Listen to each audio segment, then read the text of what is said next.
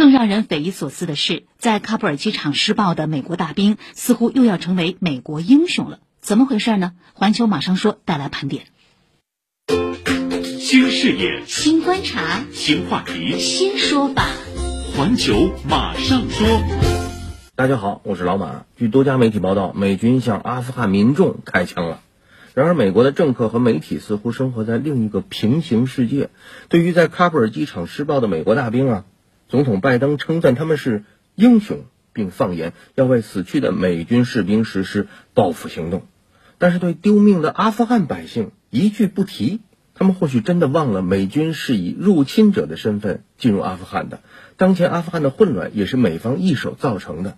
在战争的巨大创伤面前，美国政客与媒体为何只看到自己的士兵，而看不到大量阿富汗人的生命？合着只有美国人的命才算命吗？显然，无论美国如何美化所谓的战争英雄，都无法掩盖美国在阿富汗制造惨痛人道主义灾难的事实，再次将美国长期以来在人权领域推行的双重标准暴露无遗。